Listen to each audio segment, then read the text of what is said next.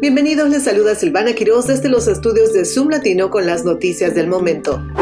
Una mujer del condado de Prince George en Maryland está enfrentando tiempo en prisión federal por utilizar identidades robadas para obtener más de medio millón en dólares en teléfonos celulares. Danisha Thomas, de 39 años y residente de Bladensburg, admitió haber adquirido la información personal de al menos 24 víctimas de robo de identidad. En el documento de declaración, Harris dijo que entre julio del 2019 y marzo del 2020 entregó esa información, incluyendo números de seguro social.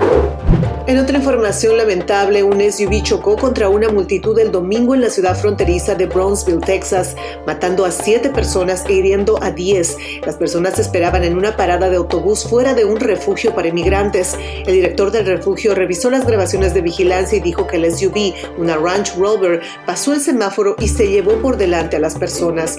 Los afectados eran principalmente hombres venezolanos que esperaban en la parada de autobús. Se desconoce si el conductor atropelló a las personas de manera intencional o fue un accidente. La ciudad de Brownsville ha visto un aumento en el número de inmigrantes venezolanos en las últimas dos semanas. La policía investiga las causas del accidente.